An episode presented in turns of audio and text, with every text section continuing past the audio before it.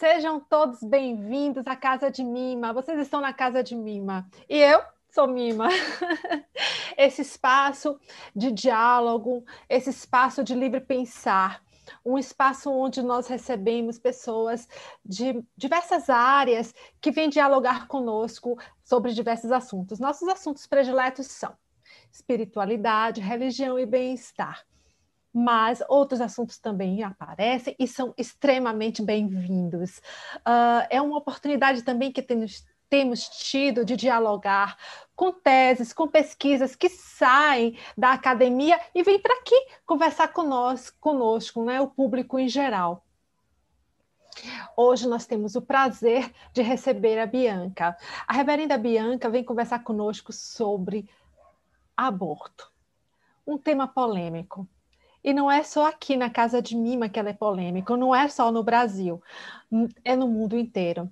A diferença é a forma como é discutido. Hoje nós sabemos que muitos países uh, já descriminalizaram o aborto, outros têm uma forma de pensar que é uh, de redução de danos. Sabemos também que a maioria dos países desenvolvidos hoje já legalizaram o aborto. E essa, esse assunto volta com força, porque no mês passado a Argentina descriminaliza e legaliza o aborto.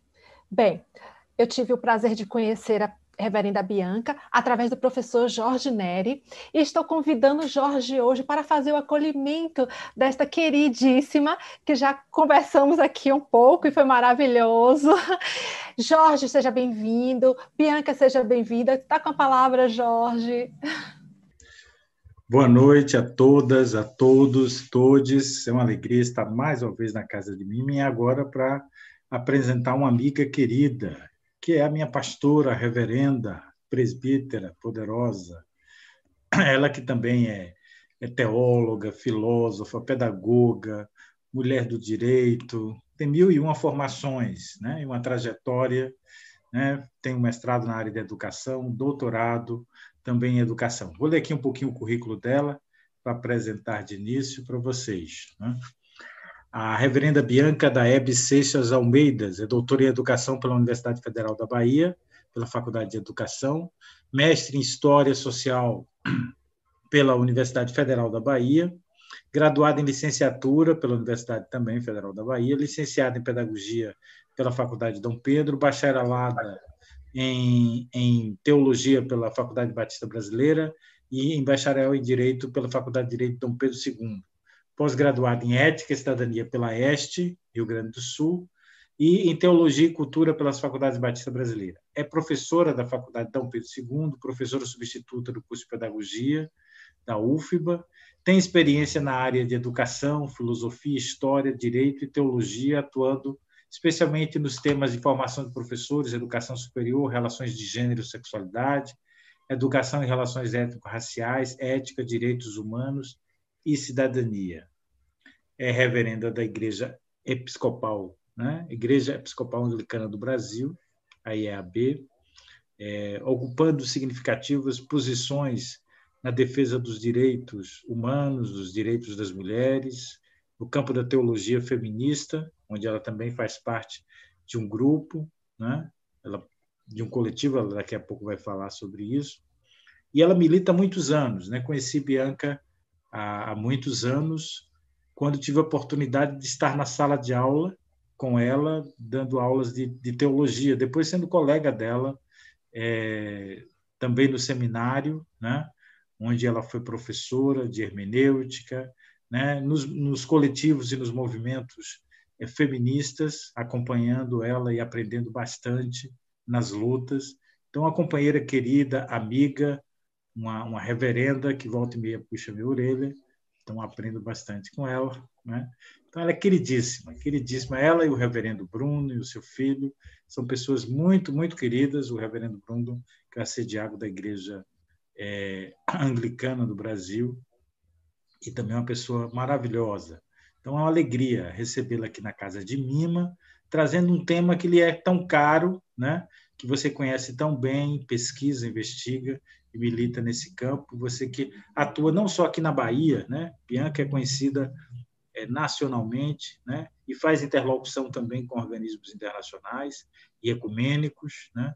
É, é uma das responsáveis pela tradução para o português, né? Coordenadora da tradução e da, e da edição da Bíblia da Mulher para é, a língua portuguesa, uma obra que é do século XIX, né? E a Bianca consegue é, articular e coordenar a tradução dessa obra aqui no Brasil, que é uma obra importantíssima. Bíblia da Mulher não tem nada a ver com essa Bíblia cor-de-rosa que vocês veem por aí, chamada Bíblia da Mulher. Não, Bíblia da Mulher é uma obra de, de, de teólogas, biblistas, né, feministas do século XIX que já estão repensando o modo de ler a Bíblia a partir da ótica, da perspectiva da mulher, do lugar da mulher. Né?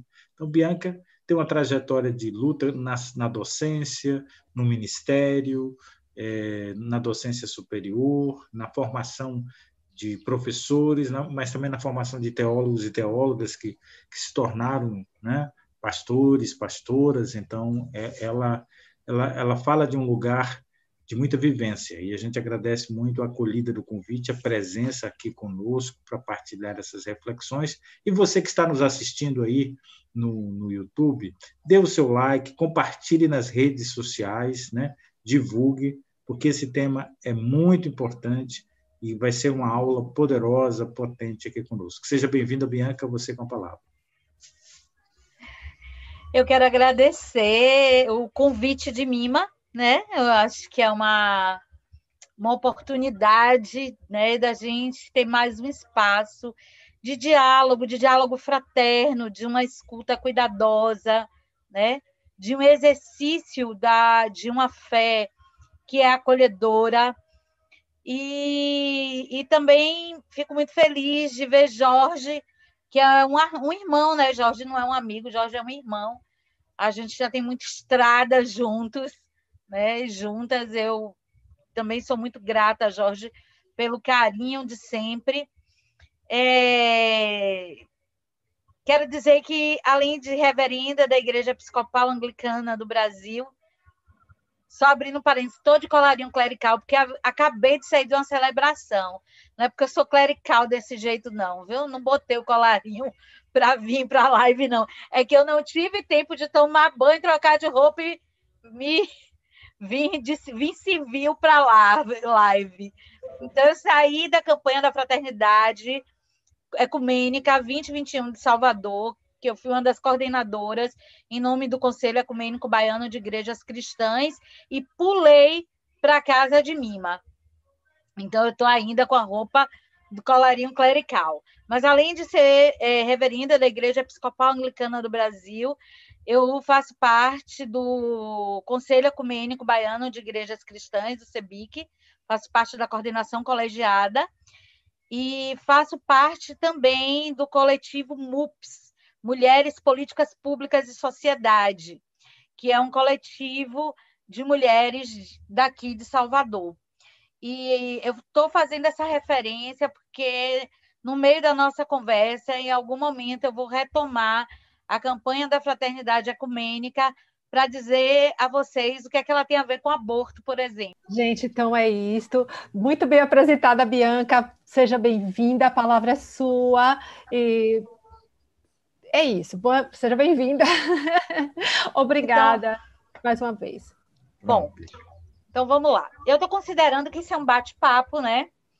Embora isso. eu né, tenha alguns dados que a gente possa compartilhar depois, né, no slide, mas eu estou considerando que é um bate-papo, então as pessoas que quiserem perguntar podem, acho que colocar a pergunta no site, enviar para mim. Eu não sei exatamente qual é a dinâmica das perguntas. Mas eu vou fazer uma exposição de uns 15 a 20 minutos, talvez, ou um pouquinho mais, e aí a gente parte para as perguntas, tá certo? Tá combinado assim? Bom, é... Aborto é sempre um tema delicado, né? É, é sempre um tema muito delicado. Por quê? Porque vai discutir a questão da vida humana, né? E esse a, a vida e a liberdade são bens que o ser humano né, tende a protegê-los naturalmente. Né? E a gente tem uma, uma caminhada longa discutindo direito à vida e direito à liberdade, que eu não vou entrar na discussão específica agora, porque é uma discussão técnica e a gente quer fazer uma discussão do ponto de vista teológico. Né? E aí, o aborto vai recair sempre nessas discussões. E eu digo isso para a gente não achar que ah, os pontos de vista radicais sobre o aborto emanam só do cristianismo. Não, os espíritas também são contra o aborto. E eu poderia nomear dez ateus, pelo menos, que eu conheço, que são contra o aborto. Porque a questão do aborto não é uma questão moral que diz respeito especificamente à questão da vida. Porque nós temos outras questões, como a pena de morte. Nós temos outras questões que são ligadas essencialmente à questão da vida, né? como o fato de ir ou não às guerras, por exemplo. Até que ponto é lícito matar ou morrer, né? E a gente não polemiza. E nem a questão estrutural, no, por exemplo, o nosso código é, penal, por exemplo, diz que a gente pode matar em legítima defesa. E ninguém discute essa questão. Mas quando se trata do aborto legal, por exemplo, em caso de estupro, é um problema enorme e o princípio a ser discutido é o mesmo.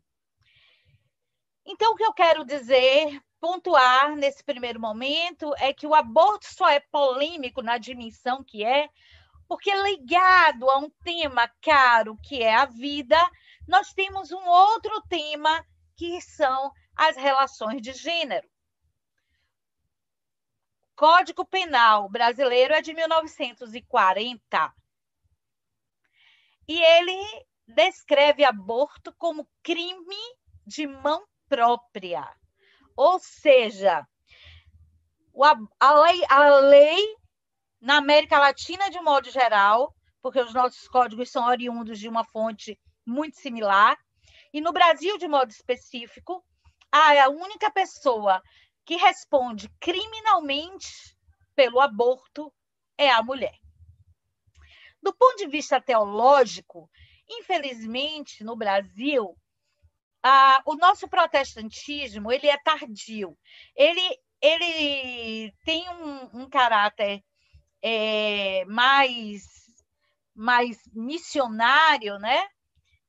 A partir ah, a partir do século XIX, mas efetivamente a gente tem muitas expressões de fé de tradição é, protestante antes, mas elas têm um caráter muito mais de capelania, né? que eram os estrangeiros que vinham para o Brasil a negócios ou imigrando e preservavam a sua fé, mas não tinham o condão missionário de espalhar essa fé. Desse modo, a maioria das pessoas cristãs no Brasil elas são católicas, né? Mas a parte protestante, elas têm uma moral católica. Elas não têm uma moral construída a partir do princípio religioso relacionado a um protestantismo histórico que separa radicalmente igreja de Estado. O que, que isso significa? Isso significa que quando nós emitimos um juízo de valor sobre um fato como o aborto, nós raciocinamos como um católico. E a teologia católica, e aí eu, eu, preciso fazer essa observação. A teologia católica diz que a vida é seminal. O que é isso, uma vida seminal? A Igreja Católica proíbe que você faça coito interrompido, que você se masturbe, que você use preservativo, porque você vai estar jogando ao chão, ao léu, milhares e milhares de vida que são os espermatozoides. Ai que coisa! Você já viu alguém se reunindo para discutir como transformar masturbação em crime? Masturbação masculina, que a masturbação feminina não vai causar morte para ninguém. Pois é. Teologicamente, vocês que se masturbam, do ponto de vista da teologia católica, cometem crime igual às mulheres, mas ninguém nem toma conhecimento disso. É uma coisa que foi naturalizada. Aí a outra discussão sobre o aborto é uma discussão de quando, quando a vida começa. Se é antes da concepção, quando você tem óvulo e espermatozoide, se é quando o óvulo encontra o espermatozoide, se é quando começa a nidação, né? O processo de mórula até que se torne feto, se é quando se torna feto, se é quando o feto se, se é quando se torna embrião, se é quando o embrião se torna feto, se é quando nasce. Aí a gente vai ter uma outra discussão se a alma, ela, em, em que momento ela incorpora esse novo ser. A Igreja Católica nunca resolveu isso. Nunca.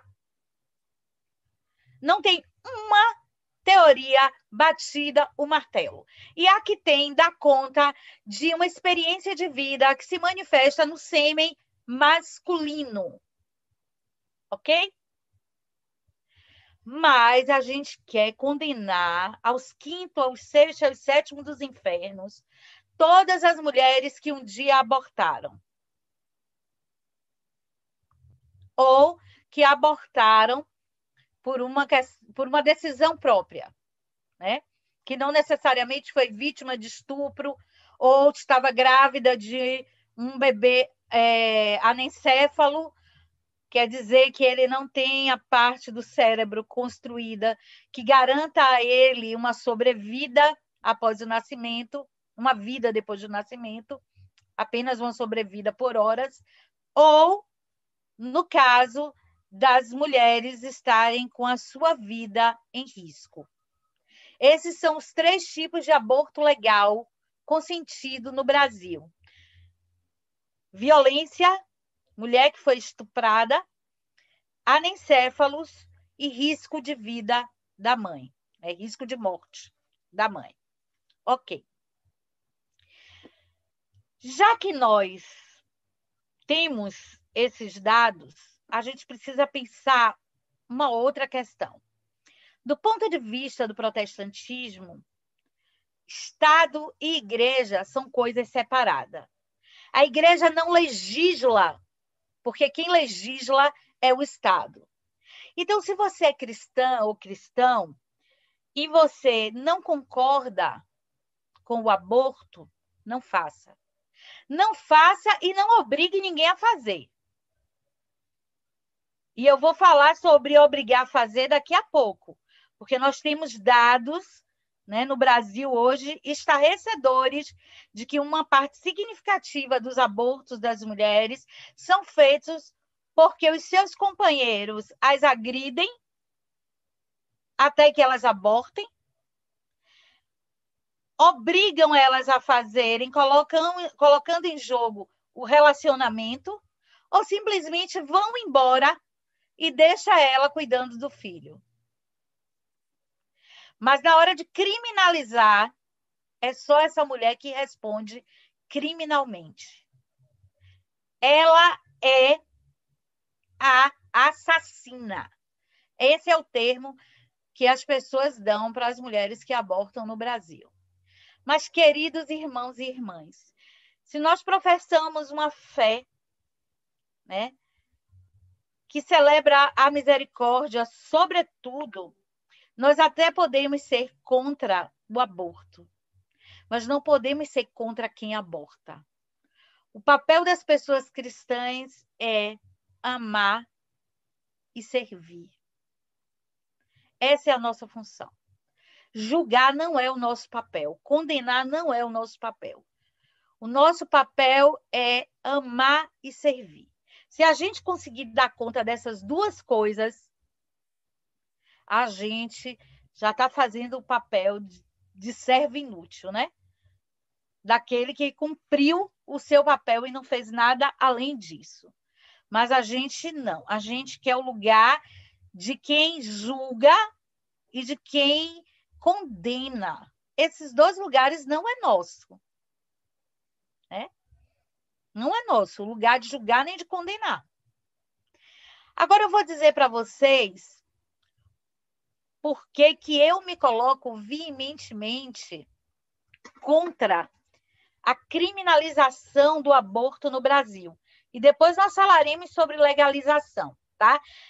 Descriminalizar é uma coisa, legalizar é outra coisa.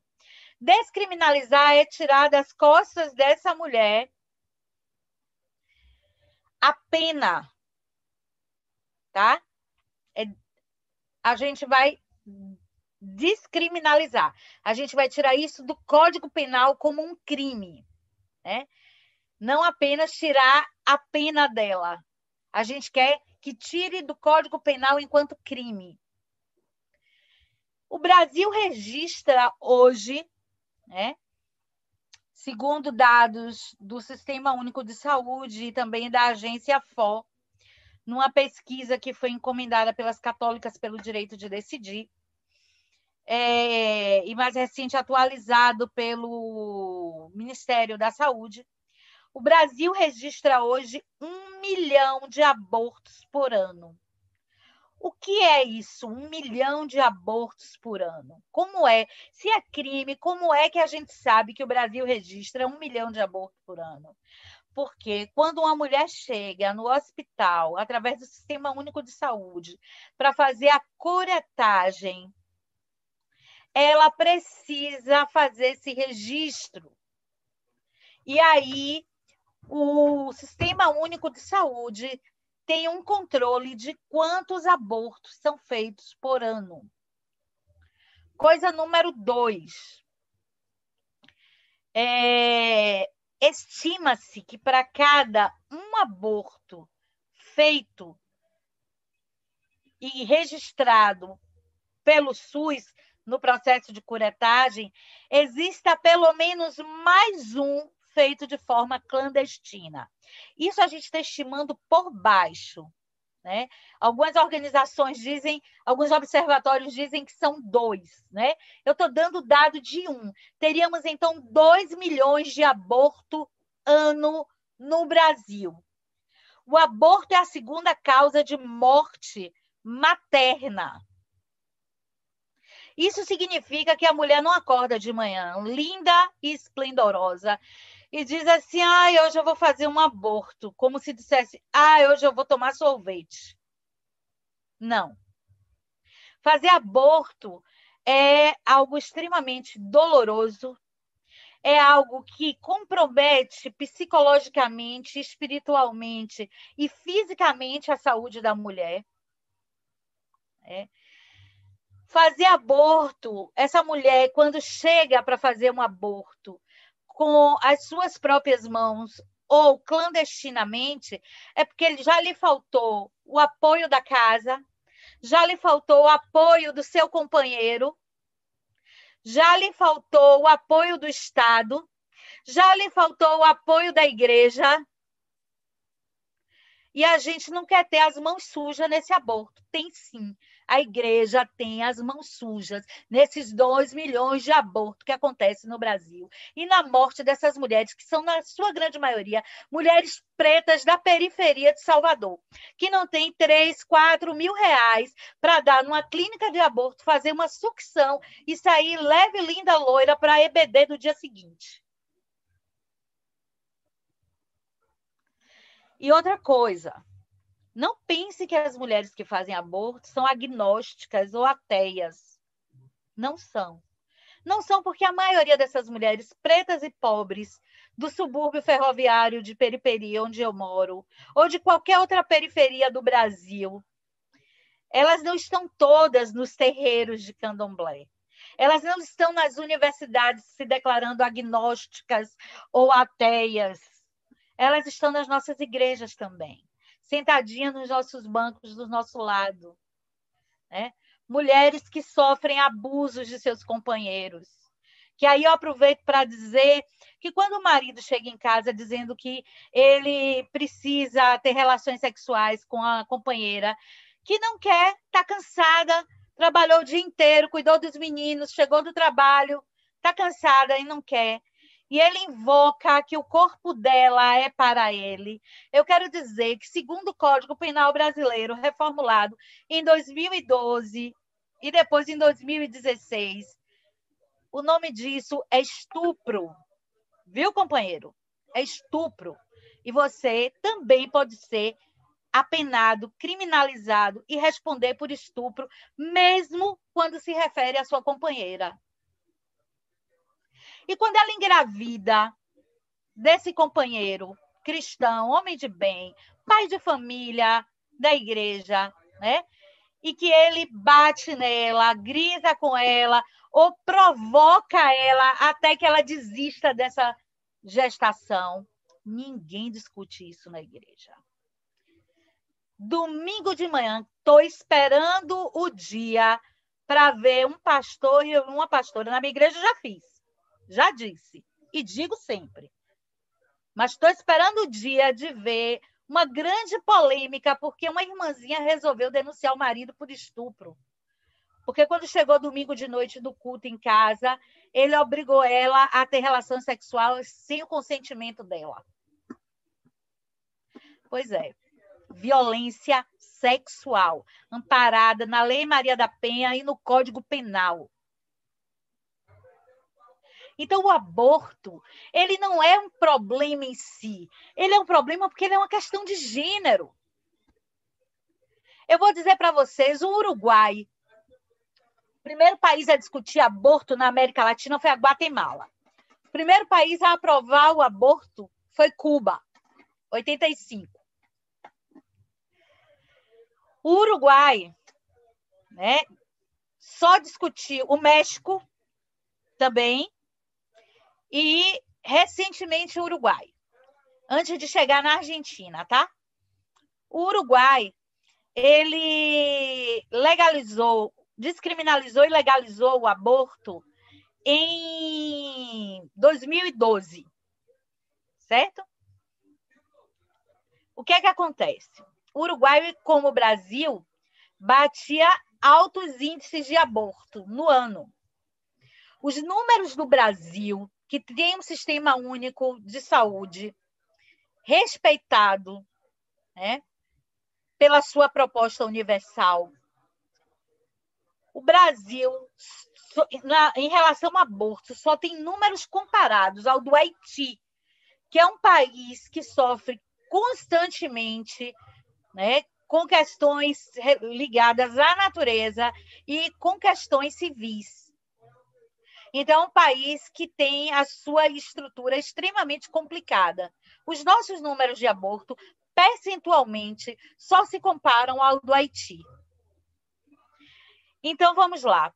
O Uruguai, quando decidiu fazer essa discussão sobre aborto, uma discussão séria, enfrentando uma feroz resistência de um processo de colonização cristão, católico, romano, ele fez porque eles não sabiam mais o que fazer para diminuir a questão do aborto no Uruguai. A questão da criminalização não resolve. O Brasil está criminalizando desde 1940. Nós estamos em 2020. Não se reforma o código nesse sentido e o número de aborto nunca baixa. O Uruguai também não. Contraceptivo, né? E esterectomia é um assunto para a gente discutir quando a gente for discutir direitos reprodutivos em uma outra live mas também não é eficaz como a gente imagina. Então, o que, é que o Uruguai fez? O Uruguai fez aquilo que ele chama de aborto humanizado. Né? Então, o aborto é possível até o terceiro mês de gestação. Ninguém é obrigado a abortar, né? E nenhum médico é obrigado a fazer o aborto. Mas o Estado criou uma equipe multidisciplinar formada por uma obstetra, uma psicóloga e uma assistente social. E, enquanto o Estado criou programas para atender essas mulheres. Atenção básica, saúde da família e é, é, programas voltados especificamente para direitos reprodutivos. Então, essa mulher procura o sistema de saúde do Uruguai e ela vai ser atendida por essa equipe, que vai dizer a ela que ela pode é, adotar, ela pode colocar para adoção a criança, ela pode entrar no sistema do governo de acompanhamento, que é o que a gente teria tipo um Bolsa Família, e explica para ela quais são os riscos de fazer um aborto. Então, se ela decide pelo aborto, eles dão cinco dias para ela pensar. Se ela decide pelo aborto, ela então aceita ser acompanhada pelo Sistema Único de Saúde deles, pelo sistema de saúde deles, e sai de lá com um DIU para 10 ou 15 anos, ou com uma esterectomia, ou com um implante. Né? Então, eles têm a garantia que por 10, 15 anos, pelo menos, ela não vai praticar o segundo aborto. No Brasil, o índice de segundo aborto é altíssimo. O que é que acontece? Os índices de aborto despencam no Uruguai. A Argentina, então, vem com essa proposta, porque o movimento de mulheres, o movimento feminista em todo o mundo e na América Latina de um modo específico se organiza e começa a pautar essas questões sistematicamente, né? Começa a pautar essas questões sistematicamente. E aí um governo, né? Eu diria um governo de centro-esquerda, né? Há os que acham que o governo da Argentina é um governo de esquerda, mas eu diria que é um governo mais à esquerda. Esse governo, então, é... esse governo, então, faz promessa na, na campanha, assume como promessa de campanha a, a legalização do aborto na Argentina, a descriminalização. E aí eu acho interessante, porque até esse momento, né, é, o, o, o, no Uruguai não foi uma promessa de campanha, foi uma ação a posteriori. No caso da Argentina, foi uma promessa de campanha. E no Brasil, a gente sabe que tem duas perguntas que derrubam qualquer candidato à, presidência da República ou a qualquer outro cargo no, no executivo. Uma é: você acredita em Deus? A outra é: você é a favor do aborto. É. E na Argentina, o camarada não só disse que era, como se comprometeu. Né? e colocou isso para votar. E foi aprovado. E provavelmente o, os índices de aborto na Argentina vão cair drasticamente. Mas no Brasil a gente fica no moralismo hipócrita, né? Fazendo coro com os católicos e os espíritas e os evangélicos de plantão, para nem pautar a gente tem quase três décadas com esse tema trancado. Ninguém abre a pauta para discutir isso. Nas igrejas, a gente não abre espaço para um diálogo aberto como esse. Porque, assim, eu eu conto isso para vocês terem uma ideia do que eu estou falando. Eu vou, eu vou falar isso para vocês terem uma ideia quando eu, o tema do meu trabalho de conclusão de curso no curso de Direito foi a descriminalização do aborto no Brasil. E a minha professora de ética né, no direito dividiu a sala em dois grupos: o grupo pró-vida e o grupo pró-aborto. No grupo Provida, tinha 90% dos alunos de uma sala com 40 alunos. No grupo Pro Aborto, tinha eu, um senhor de 80, 79 anos, que era homossexual, e uma amiga que ficou com pena de mim e disse assim: olha, eu sou provida, mas eu vou, vou ficar aqui do seu lado. Tudo bem. Aí, quando terminou o debate, quando terminou o debate, é, eu saí feliz, né? Saí bem alegre, porque eu tinha tinha feito uma boa discussão, né? E a professora se meteu com o grupo Provida, e aí a gente, eu lancei os dados e tal. O que eu não sabia é que com 9,7 de média, ela me reprovou por falta.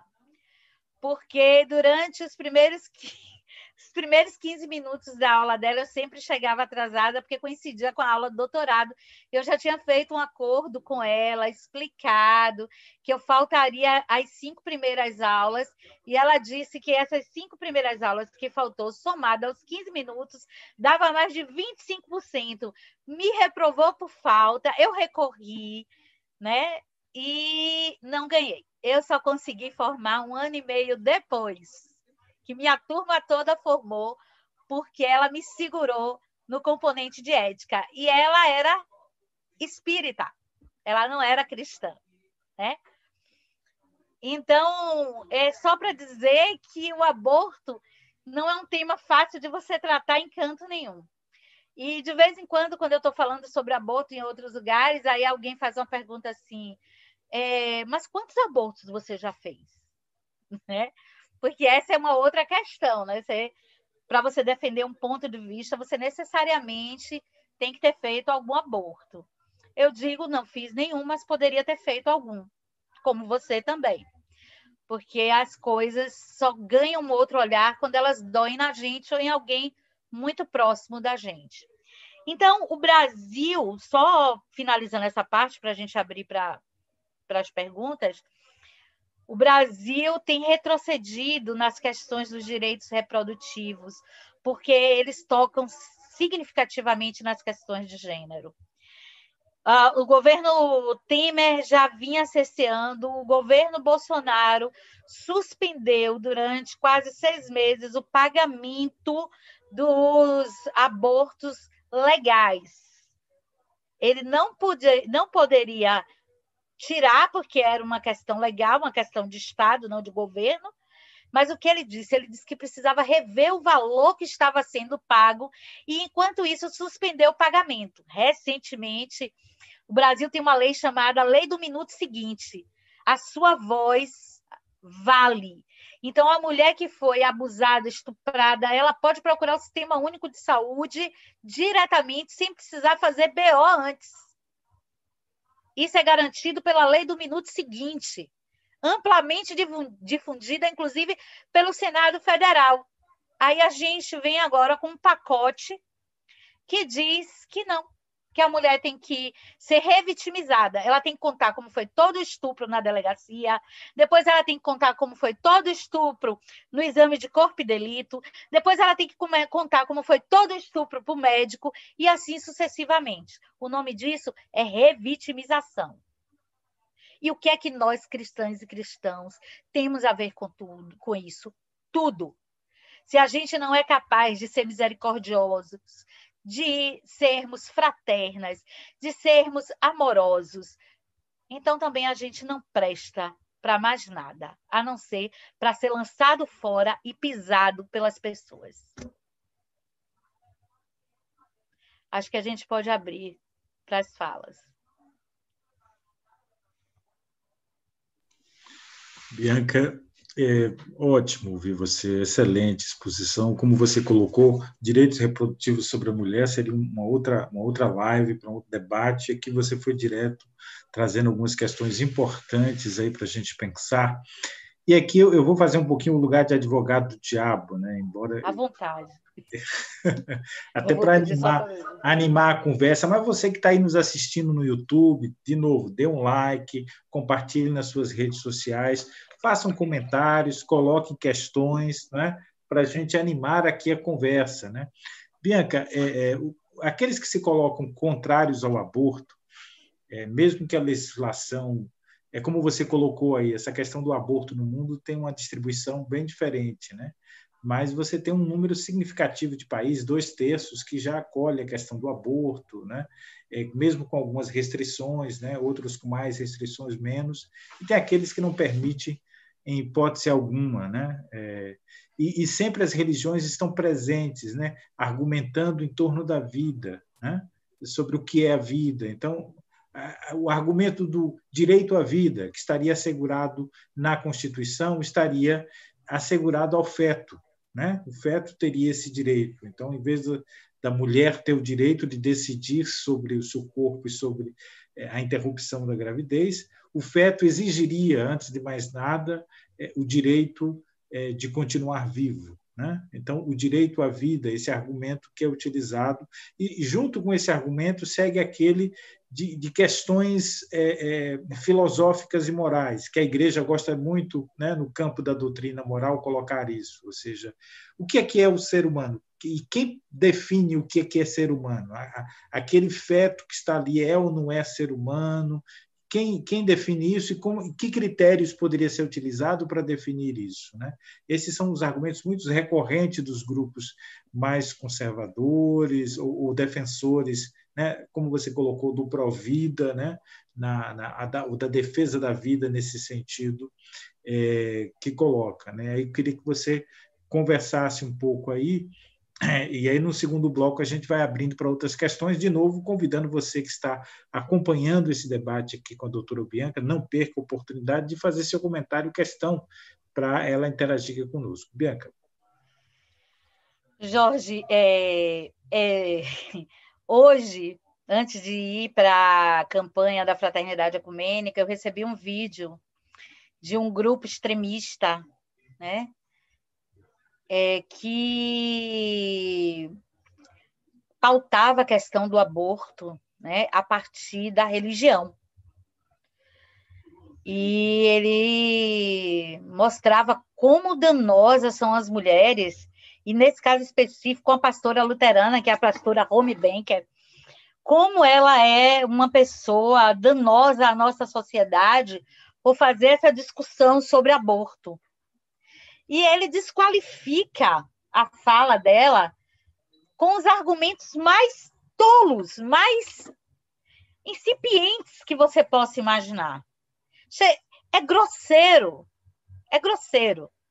Mas as pessoas não têm nenhuma dificuldade em aderir a esse tipo de argumento.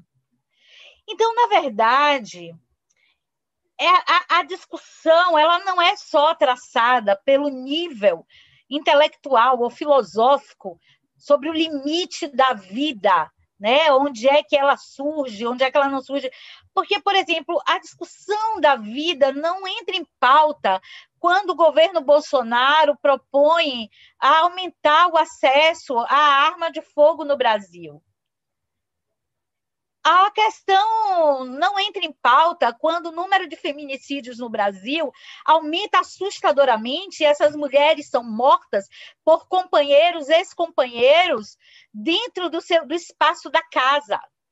O espaço da casa é o espaço mais perigoso para as mulheres. Ninguém discute o avanço do feminicídio no Brasil com a mesma é, proporção que discute, que discute o aborto no Brasil. Ninguém discute violência praticada contra mulheres e meninas, abuso de meninas, meninas no Nordeste, no Norte e no Sul do Brasil sendo vendida ou trocada por cesta básica.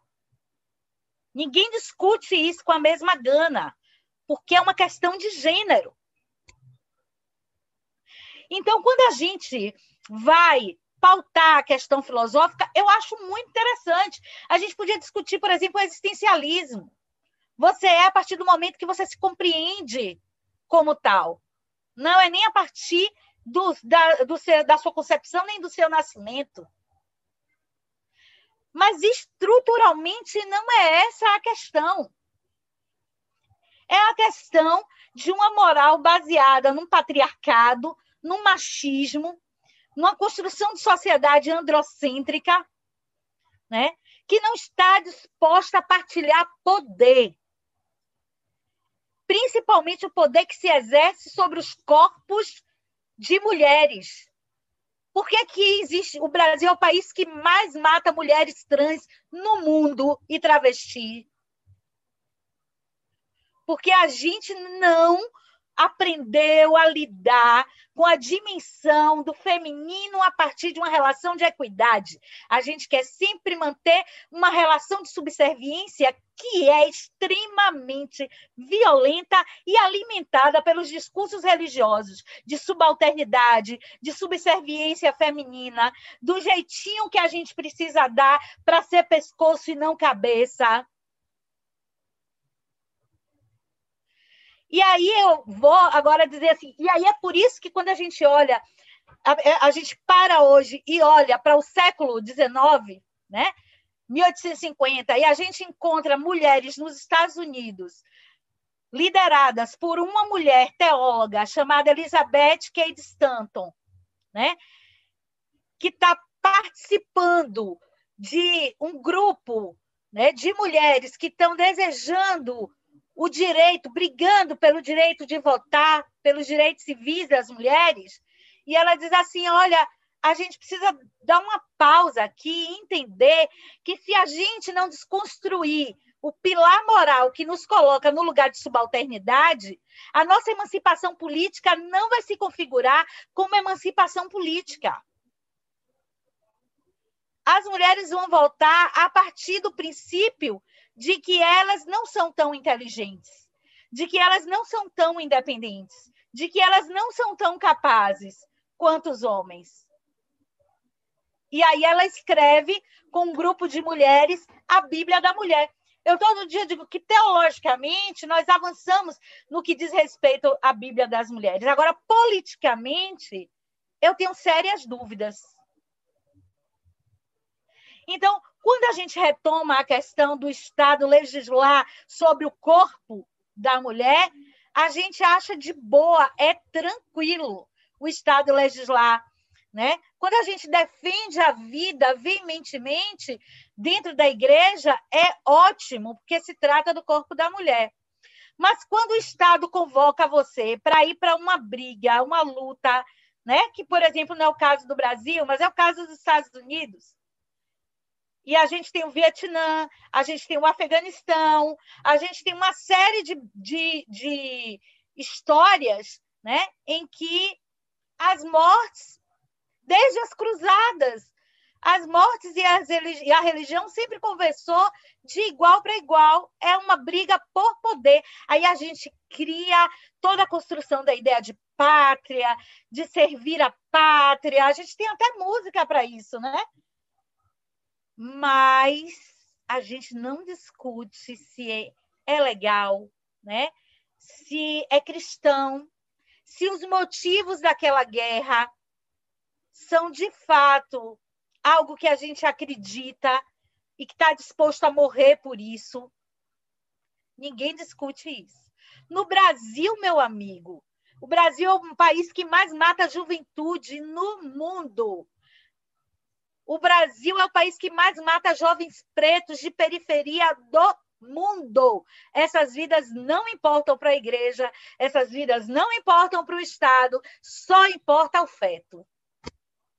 E eu digo mais: quando essa mulher pare, a, a conversa acaba. A conversa acaba. Ela pariu, ela que se lasque. Pariu, ela não foi ela que engravidou? Ela podia ter tomado um anticoncepcional, ela podia ter usado a camisinha, mas ninguém pensa, poxa, o cara foi irresponsável. Ele não podia ter feito pressão em cima dela, ele não podia ter usado a camisinha, ele não podia ter evitado essa situação e ainda configura o abandono. Só que esse cara só vai ser perseguido pelo Estado se essa mulher bater na porta do Estado e provocar ele dizendo: olhe, Jorge Neri fez um filho em mim entendeu? E agora esse filho nasceu e eu preciso que ele assuma. Aí o Estado vai dizer qual é, Jorge Nery? Quer aplicar em cima de mim? É. Você faz o filho e quer que eu dê saúde, segurança, alimentação, creche para o filho que você resolveu fazer, você vai pagar pensão alimentícia, senão você vai ser preso. Mas a mulher precisa parir para você ser procurado pelo Estado. Parir e provocar o Estado. Você sabe quantos filhos sem pai existem no Brasil hoje? Isso não é uma discussão que acelera os ânimos da igreja.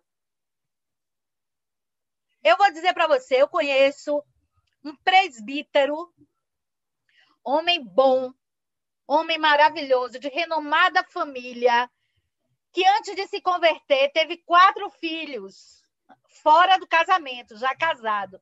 E um dia ele chegou na igreja e disse: Eu agradeço a Deus, porque Deus foi tão bom comigo que minha, as mulheres com quem eu tive filho arrumaram homens que adotaram esses meninos. Essa é a concepção dele. E o povo da igreja, amém. Amém, Jesus. Então, o Estado seleciona como a igreja seleciona as mortes e as vidas que elas querem proteger ou que elas querem defenestrar. A Sueli Catarina diz aqui: a gente percebe nesses discursos que, que é feito em prol à vida, né, tal, moralismo hipócrita, tanto no legislativo como na sociedade e nas igrejas. Ela continua: o número de morte de mulheres ou de sequelas como consequência do aborto clandestino é alto. A questão é de saúde pública. A pergunta que eu faço para a reverenda, anote aí, reverenda. É, quem, faz, quem, fez a, a Sueli. O controle do corpo e da sexualidade da mulher sempre foi um instrumento de opressão do patriarcado. A religião passa a ser aliada dessa opressão? Joel, pastor Joel Zef, e aí eu quero saudar o pastor Joel Zeferino, que é da Igreja Batista de Nazaré, né? um, um grande é, pastor e ativista também pelos direitos humanos, que está nas frentes de luta. É, também saudar o pastor Raz André, da Igreja Metodista, que também está nos dando assistência, né? e outras pessoas que estão nos acompanhando aí no chat. É, ele fala assim, o, o pastor Joel Zeferino, Reverenda Bianca, um cenário dessa coalizão fundamentalista, católicos, pentecostais, neopentecostais, protestantes, etc., é tempo de recuar e criar consensos mínimos ou compreender que tudo é para ontem? Né? Pergunta aí do, do, do reverendo ou do pastor José Ferino. É, saudar aqui também a presença do Daniel Neves, que está conosco, o, o, o Buja, que também está acompanhando, né? Temos aqui algumas pessoas acompanhando é, no YouTube. É, não sei se Mima gostaria de colocar mais uma questão. Fique à vontade, Mima. Você gostaria de colocar uma questão? Abra seu áudio, Mima. Abra o áudio. É, realmente, eu estou cheia de problema de conexão aqui. Uh, eu não sei como a gente está conseguindo sustentar essa live. Realmente é Deus que está aqui ajudando. Uh, mas é, eu queria pontuar uma questão, né? Quando eu vejo essa liberdade que a gente tem de poder fazer o aborto em caso de estupro e se não é também uma forma muito uh, um olhar muito patriarcal para isso, porque é mais em defesa da honra, em defesa da honra da família, do marido, do filho, do, do, do pai, do que em defesa da saúde da mulher, em defesa da, do direito aos, a, a, a sua liberdade de poder ou não decidir por seu corpo e, pela gestação. Okay. Verenda, com Bom, eu quero eu quero dizer que começando aqui por Sueli, né? Sueli, é a religião, a religião cristã, né? E não é porque as outras não sejam, não, Sueli. É porque a gente está autorizado a falar em nome da nossa religião, né? Então, a, a religião cristã é, é, extremamente patriarcal, né? A gente diz que Deus não tem sexo, por exemplo. mas a gente reza para um Deus Pai, Todo-Poderoso. A família de Deus é a Trindade, é Deus Pai, Deus Filho e Deus Espírito Santo. Se a gente tem uma família só de homem, né, a gente já olha assim assustada de lado. A gente não tem espaço para mulher nem na Trindade. A gente tem dificuldade em entender o Espírito Santo como uma alma feminina, como um sopro, como um arruá, né? Um arruá que dança livre, leve entre nós. Então, a gente tem essa, concep... essa dificuldade de pensar, de pensar. Quando a gente tem dificuldade de pensar estruturalmente, significa que as nossas relações estão comprometidas até a raiz, né? Mas a gente tem possibilidade de ruptura e a gente pode trabalhar o texto bíblico fantasticamente, né? A Letusa tem umas, umas leituras muito gostosas de sexualidade, do uso do corpo como defesa do direito. É, é uma, uma perspectiva fantástica, né? De, de trabalhar a dimensão do corpo e da sexualidade que está no texto bíblico, porque o texto bíblico não é um texto fechado, ao contrário do que muita gente pensa.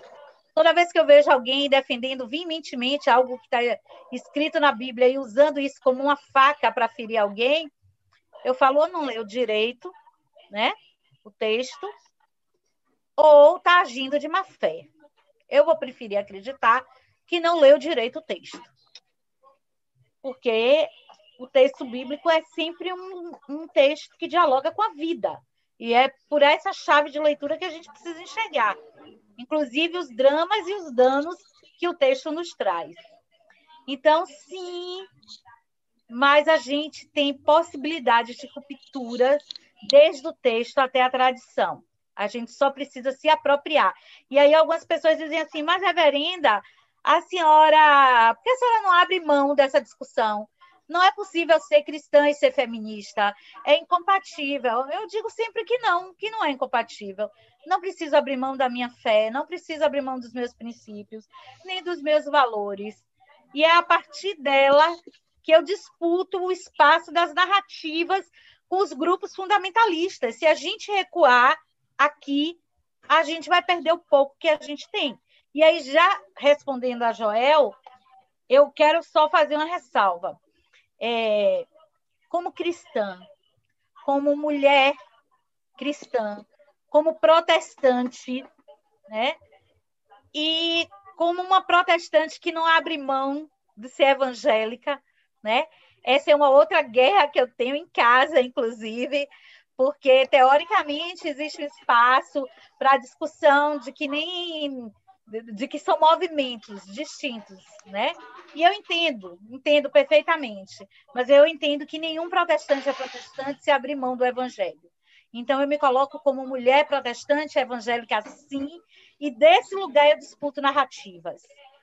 E disputo narrativas não só a partir do diálogo, mas também a partir de ações concretas no processo de formação, no processo de tomada das ruas, no processo de disputa de espaços. Mas eu quero dizer que a gente, enquanto cristã, protestante, a gente disputa esses espaços de um modo coerente e de um modo é, respeitoso. Ou seja, Jorge está dando áudio aberto. Né?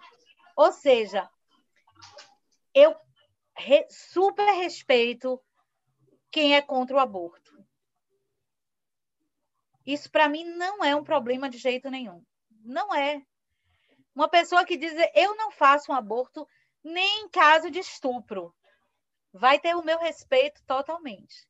O que eu tenho muita dificuldade e faço o enfrentamento necessário é quando a igreja quer se meter no papel do Estado.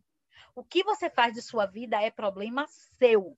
Não pode ser régua e compasso para política de saúde pública num país que tem 2 milhões de aborto e que o aborto responde pela segunda causa de morte materna. Isso é sério. Aborto é questão de saúde pública, não é do seu querer. Você precisa ter a sua paz interior, você precisa dialogar com Deus, você precisa resolver a sua vida. Legislar não é sua função. Então, assim, quando eu digo que a igreja precisa dialogar com isso, eu não tenho intenção de convencer ninguém a abortar, não. Inclusive, eu acho abortar uma coisa muito dolorosa. Eu gostaria que tudo acontecesse em condições de ambiente e temperatura para que ninguém precisasse praticar o aborto. Agora, meu amigo, sentar com uma adolescente de 18 anos que fez quatro abortos e ouvir por que ela fez e nas condições que ela fez, não é para qualquer um, não. Não é, não.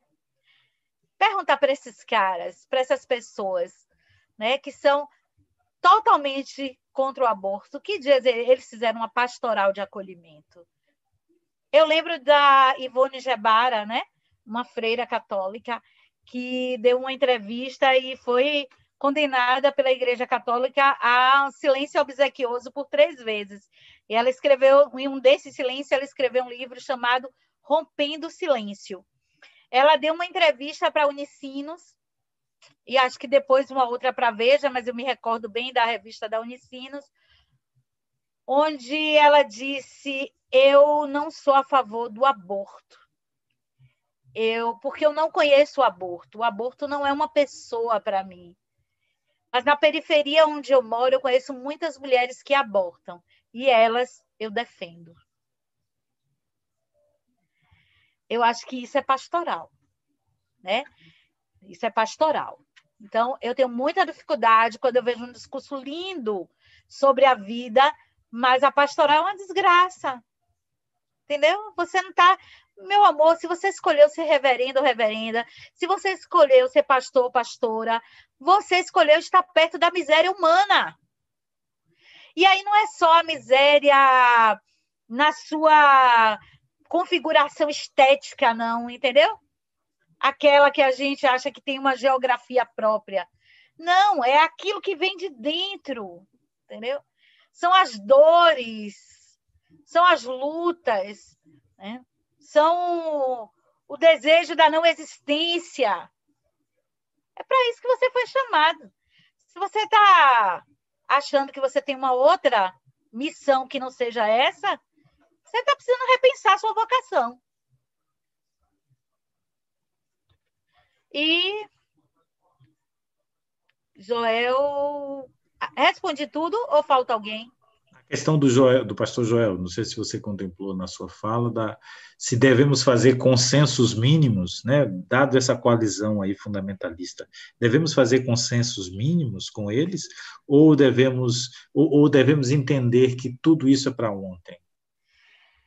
É, eu acho que tudo isso é para ontem. Agora, eu acho que a gente precisa ter um método diferente, né? Eu acho que a gente precisa ter um método diferente porque a gente precisa dialogar. Essa galera não dialoga, né? Essa galera não dialoga. Ela vai usar outra metodologia. E a gente não pode repetir a metodologia deles. Então a gente precisa dialogar. Dialogar significa criar espaço para fazer essa essa escuta, né?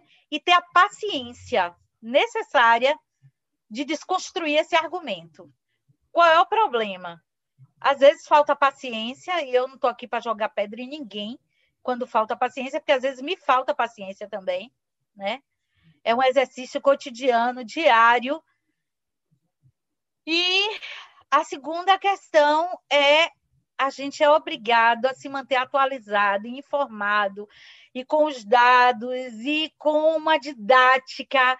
Lidar com a igreja não é uma coisa fácil. As pessoas na igreja não estão recebendo informações é, de dois, três, quatro lugares, elas estão tão plugadas quanto a gente.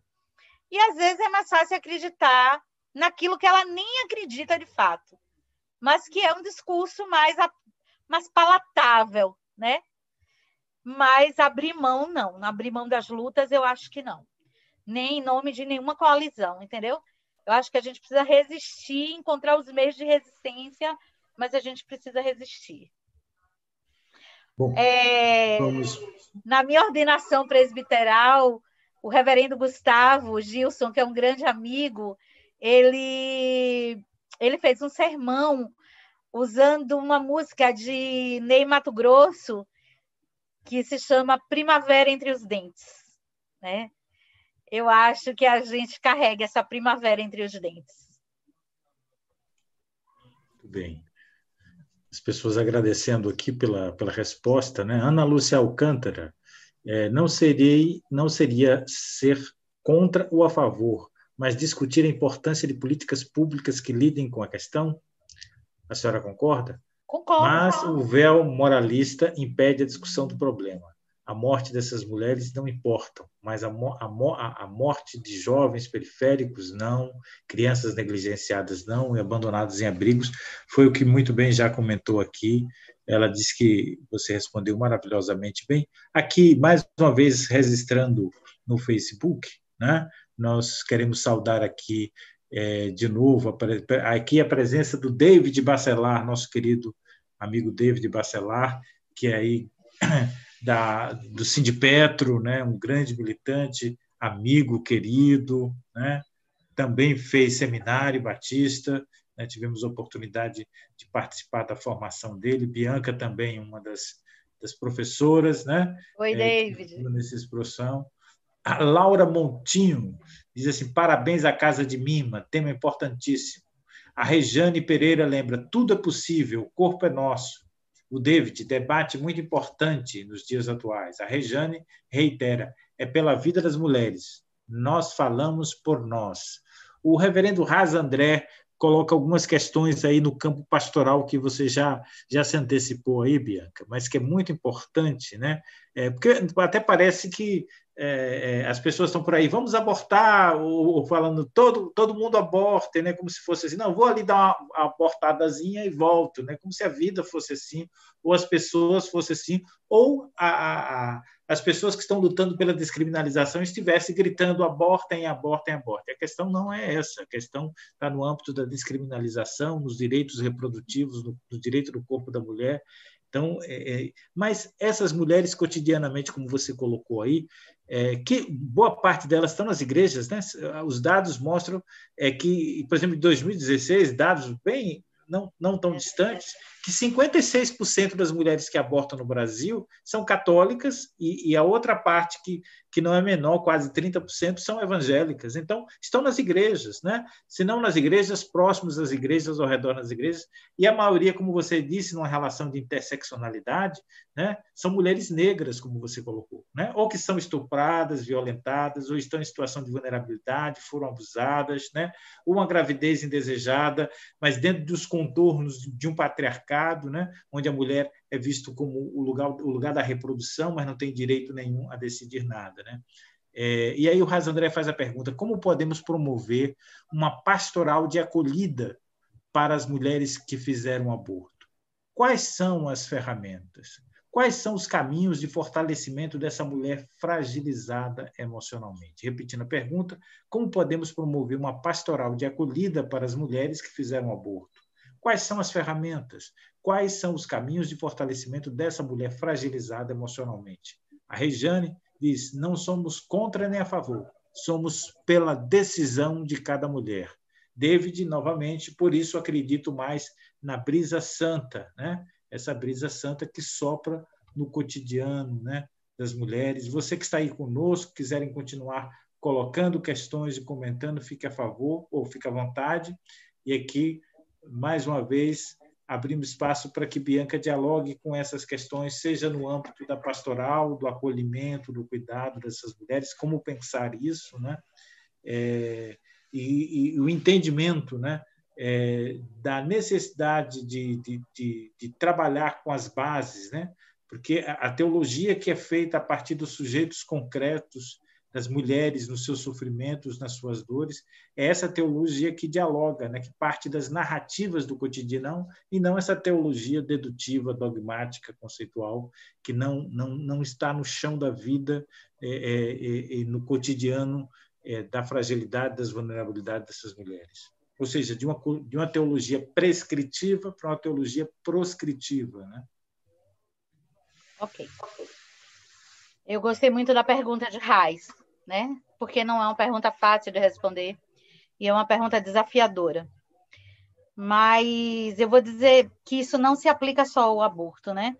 Eu fiz uma, uma entrevista para um canal chamado Linha de Divisa, um canal do YouTube, com um, um senhor, um rapaz, né? Um jovem senhor, que estava pautando outras questões, né? Tava, era uma, uma live sobre a Bíblia da Mulher, uma, uma entrevista sobre a Bíblia da Mulher.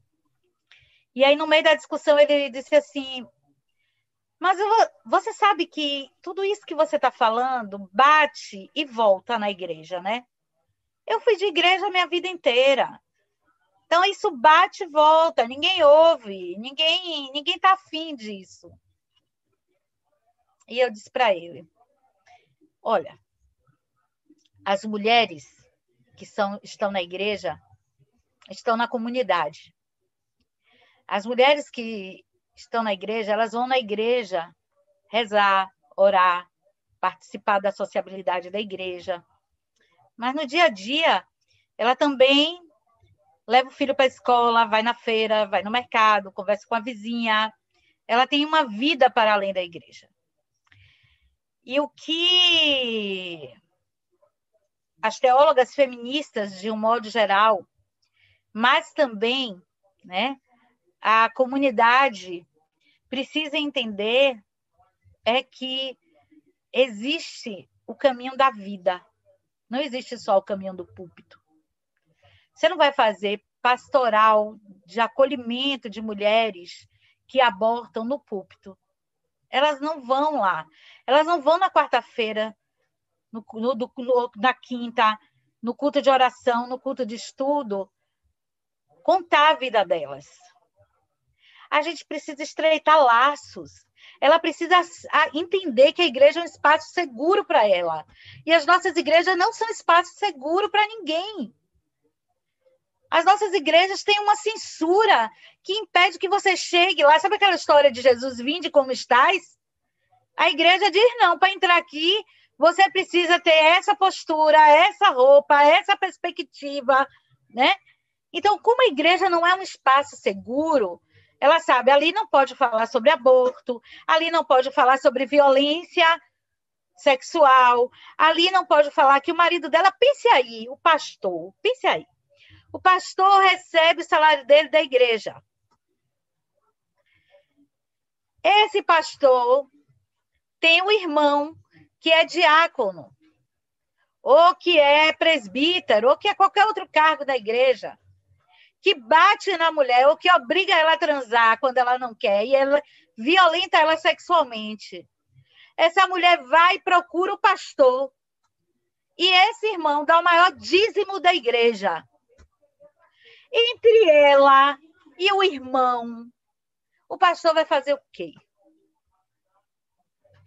Entre ela e a família dele, que é sustentada com parte desse dízimo, ele vai dizer o quê?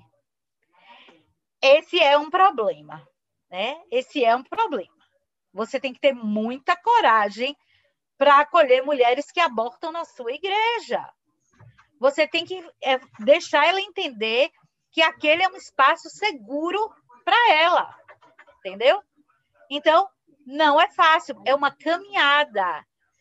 É uma caminhada. E pasme, às vezes a mulher nunca foi na sua igreja, mas se ela entende que o pastor Raiz, que a esposa do pastor Raiz, né, que a, ou outra mulher da comunidade tem essa abertura, tem esse caminhar, ela vai te procurar. Porque a coisa que uma mulher nessa situação mais precisa é ser ouvida, é ser acompanhada, né? Então, ela, ela precisa. Eu estou com um sobrinho pequenininho subindo na cama, tá? Ele quer falar comigo. Tia, tia está ocupada, daqui a pouco tia te pega. Tome, vai arriscar lá. Então, quando a gente tem. Velho, eu preciso que feche a porta. E quando a gente tem esse, esse, esse processo né, de acolhimento, a gente, então, é procurado. As mulheres vão te procurar naturalmente. E isso, Raiz, na minha igreja também acontece, viu? nas nossas igrejas de um modo geral.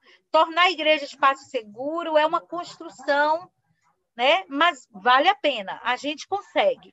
A gente tem resultados. Eu acho que um dia a gente precisava fazer uma live para compartilhar boas práticas pastorais em nossas igrejas, né? Para a gente trocar essas relações e a gente não achar que é tudo esse caldeirão de caos temos boas práticas de acolhimento, temos bons êxitos para compartilhar, né?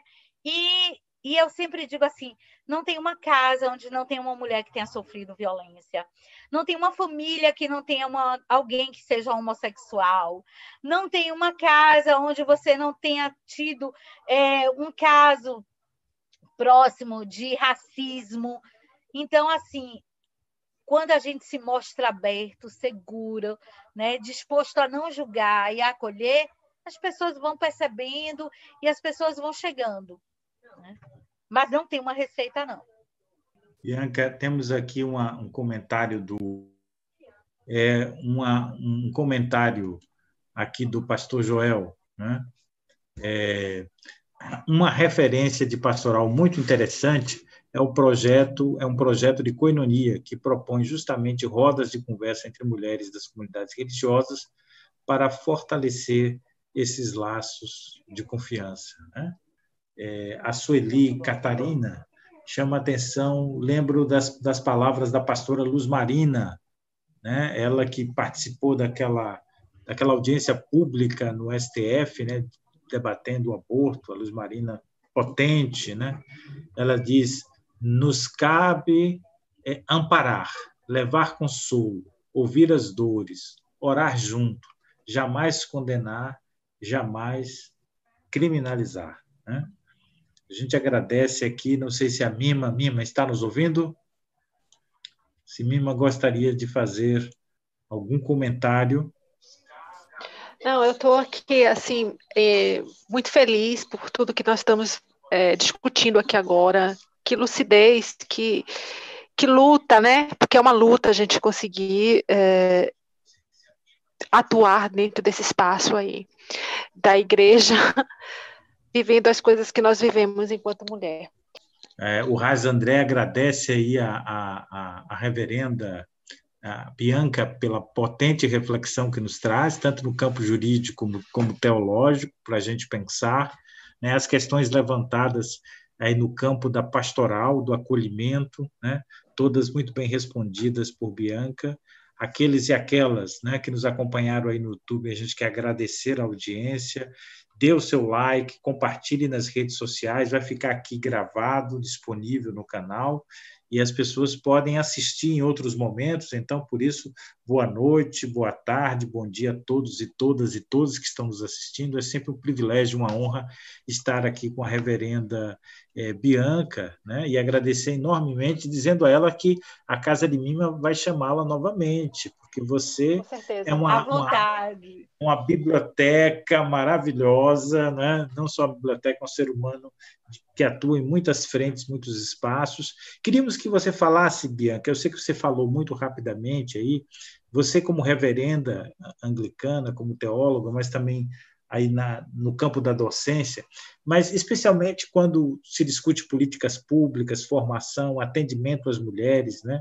É, você vê vários coletivos hoje de mulheres negras, é, do, dos movimentos feministas negros né, e, e, outros movimentos que procuram dialogar de perto estas questões é, é do aborto né, e as condições com que essas mulheres em vulnerabilidade vivem. Você está no coletivo MUFS, que você ajudou a, a criar, e participa dele. Fala um pouquinho, um pouquinho, um pouquinho mais desse coletivo, para que as pessoas conheçam, não só conheçam, mas se, se interessam participar, as mulheres que estão aqui, aquelas que estão assistindo, se interessam participar, se aproximar, dialogar. Como é que faz isso? Conta aí para gente.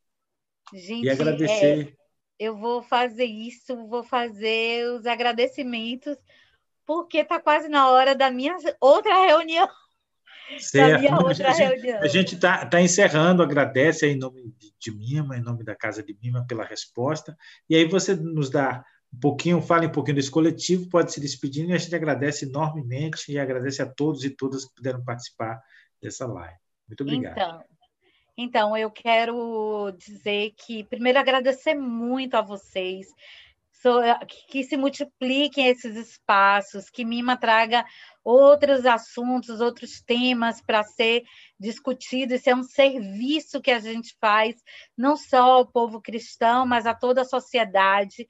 É de fundamental importância a gente ter espaços como esse, onde a, a, o espaço democrático se realiza com muita propriedade, né? E então agradecer a todas as pessoas que vieram dialogar com a gente hoje, aquelas que já são amigas, as outras que eu estou conhecendo agora. É, agradecer o pessoal que está assistindo pelo YouTube, que está acompanhando no canal, né? Que é sempre um, um outro espaço de, de ampliar né, as nossas vozes. A gente uma vez que isso se replica, né, amplia as nossas vozes. Eu quero dizer que o coletivo MUPS é uma alegria na minha vida, né? É um sonho antigo de juntar mulheres, né? Mulheres que não são só mulheres cristãs, a gente tem mulheres do candomblé, a gente tem mulheres espíritas, a gente tem mulheres agnósticas, a gente tem mulheres da igreja é, anglicana, da igreja batista, né? MUPS que surge entre uma coalizão de, de igreja e terreiro, né? É, é, Joel é testemunha desse nascimento em rodas de conversa em Nazaré, né? comigo na igreja anglicana, né? e Raimunda se aproxima, que é uma mulher de terreiro que já fazia parte do Setefem com a gente, Jorge conheceu o Setefem. Então, o hoje trabalha na admissão de formação né, de políticas públicas e de fortalecimento de outros coletivos para fortalecimento da rede de mulheres na Bahia e no Brasil. Ontem nós estávamos com mulheres de toda a América Latina, né? mulheres do México, da Guatemala, mulher, é, que é América Latina e Caribe, né? mulheres do Chile, mulheres do Equador, mulheres das Guianas. Então, assim, foi fantástica a formação. E o MUPS estava lá porque a gente desenvolveu um projeto no meio da pandemia para mulheres em situação de violência se aproximarem da rede de atendimento e de enfrentamento e oferecemos é, uma, uma assessoria jurídica e acompanhamento com o serviço social e aí foi um projeto muito bom que o governo do estado agora, no final da pandemia, lançou. Né? O MUPS lançou no início da pandemia e a gente fica feliz que o governo é, da Bahia tenha lançado, embora os créditos não tenham sido dados, mas é, ele, ele colocou um número a serviço das mulheres em situação de violência para aproximá-las das redes de enfrentamento e, e atendimento. Lembrando as mulheres que em caso de violência é 190, né, ou 180 para ligar. E eu quero dizer duas coisas, né? Já agradeci, falei do MUPS, vocês podem encontrar a gente coletivo.mups no Instagram, no Facebook é coletivo MUPS. Vocês podem entrar lá, deixar mensagem, fazer contato com a gente. É, a outra coisa é que no dia 1 de fevereiro, hoje é dia 6, eu assumi oficialmente o cargo de assessora da Coordenadoria Ecumênica de Serviços para o Ecumenismo e Diálogo Interreligioso. Então, o espaço da SESI também é um espaço que está aberto para o diálogo ecumênico, para o diálogo interreligioso e para o fortalecimento das questões religiosas de um modo geral. Né? Então, que a gente se irmane nessa, nessa proposta de, de diálogo, de enfrentamento àquilo que tira a nossa dignidade. Obrigada a todos, a todas e a todos.